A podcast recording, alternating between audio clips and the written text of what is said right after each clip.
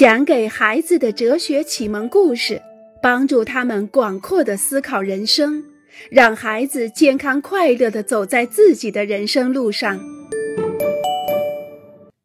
吨级重量的沉默。罗杰叔叔是怎么死的？朱利安，我已经和你说一百遍了，他是因为心脏病突发死的。什么意思？你知道吗？就是心脏停止跳动了。怎么停止跳动？就这么停的。突然之间，这非常罕见，不过有时也会发生的。要是这样的话，为什么罗杰叔叔从暑假开始就住进医院？如果是突然发作的话，医生就不会提前知道。可为什么要让罗杰叔叔去住院？朱利安，听着，我不知道为什么。去问爸爸，他也许知道如何更好的给你解释。可是爸爸肯定不会谈这件事的。每次我问他关于罗杰叔叔的事，他都拒绝回答，什么也不说。关于罗杰叔叔，朱利安感觉大家向他隐瞒了什么。他非常喜欢罗杰叔叔，罗杰叔叔还和他一起玩模拟赛车。朱利安觉得妈妈不愿谈这件事。而爸爸的沉默也很奇怪，朱利安无法挣脱这种没有答案的沉默。晚上躺在床上，他想出了很多问题：罗杰叔叔可能是被坏人杀死的，这些坏人还会回来杀我爸爸的；或者他活够了，所以就自杀了。可为什么他没和大家告别呢？他不再喜欢我了吗？不，这不可能。不过，要是他有病的话，为什么大家都不愿意说呢？难道有些疾病需要隐瞒吗？说不准他还活着呢，我们会再与他相逢。对，应该就是，肯定是这样的。我们还会再见到他。朱利安想着想着，终于进入了梦乡。有时，沉默有成吨成吨的重量，我们感觉被他压扁了。为了从中解脱，我们不停地寻找答案，一遍一遍的，直到永远。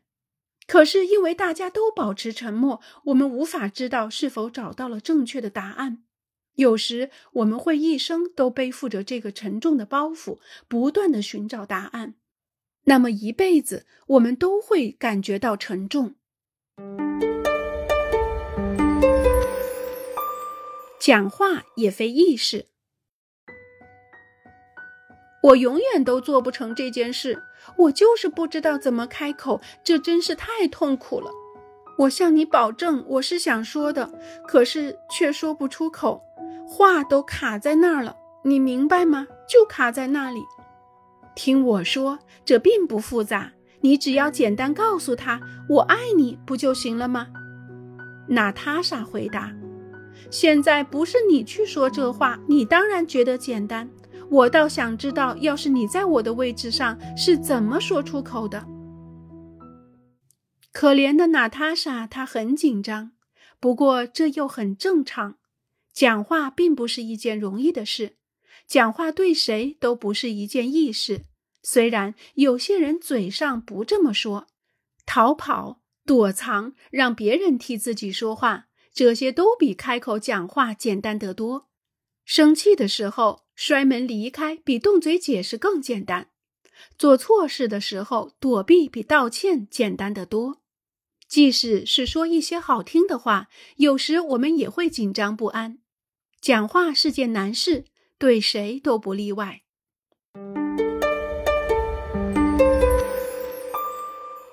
讲话的治疗作用，通常人们不喜欢谈论自己的问题。不喜欢讲那些沉重的、伤感的事情。有时我们会觉得，如果自己闭嘴，问题也会闭嘴，并希望随着长久的沉默，问题将会被遗忘。索尼娅大叫着把灯打开。哦，刚刚只是一场噩梦，不过可真是一个恐怖的噩梦。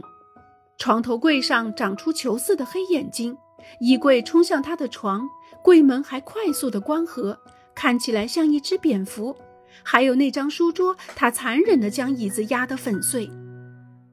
灯一亮，一切都恢复了正常，家具也回到了原位。索尼娅清楚地看到这些家具是不会攻击她的。谈话就如同开灯一样。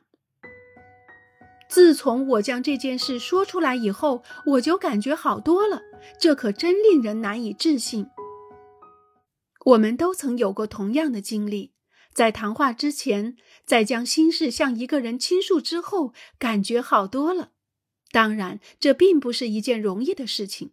开始的时候很难，悲伤、气愤，或有砸碎一切的冲动。这一切会随着话语重新返回，痛苦又会被唤醒，就像我们使劲地拧搓脚掌，试图拔出嵌在里面的一根刺一样。可是后来，我们感觉轻松了。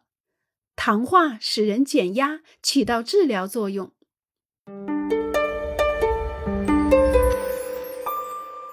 倾听并不容易。如果我们选对倾诉对象，谈话确实让我们轻松。我再也不和他谈了。我非常担心他会对别人重复一切。如果我们缺乏对听者的信任，谈话就无法进行。到此为止，我再也不和他谈我的问题。每次和他讲一些不顺心的事情，他就焦虑，他就会睡不着觉，替我担心，怀疑我的将来。这让我感觉比以前更糟糕。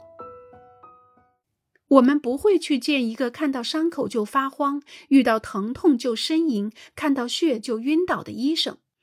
如果倾听者将自己完全置于叙述者的位置，谈话也无法进行，因为他不只是在听，他还跟着痛苦。这样一来，倾诉的人就会感觉更糟糕，甚至觉得都是自己的不对。我不会再向他倾诉了。我觉得，只要我和他讲点什么事儿，他就会对我大加评判。如果我们总是感觉被评判或者是被批评，就不能自由的交谈，谈话仍然无法继续。我一和他讲点什么，他就会给我提出一大堆建议。他告诉我我应该怎样做，应该这样、这样、那样、那样。谈话有时只是为了排出体内受到污染的东西，这些东西以话语的形式排出来，只要排出就已经不错了。在这种情况下，我们不希望被建议狂轰乱炸一番，我们需要的只是把这些话说出来而已。懂得去倾听别人，这是一个很大的优点，这也可以成为一种职业。有些人会向心理医生、心理分析师，或是向把倾听作为职业的人倾诉。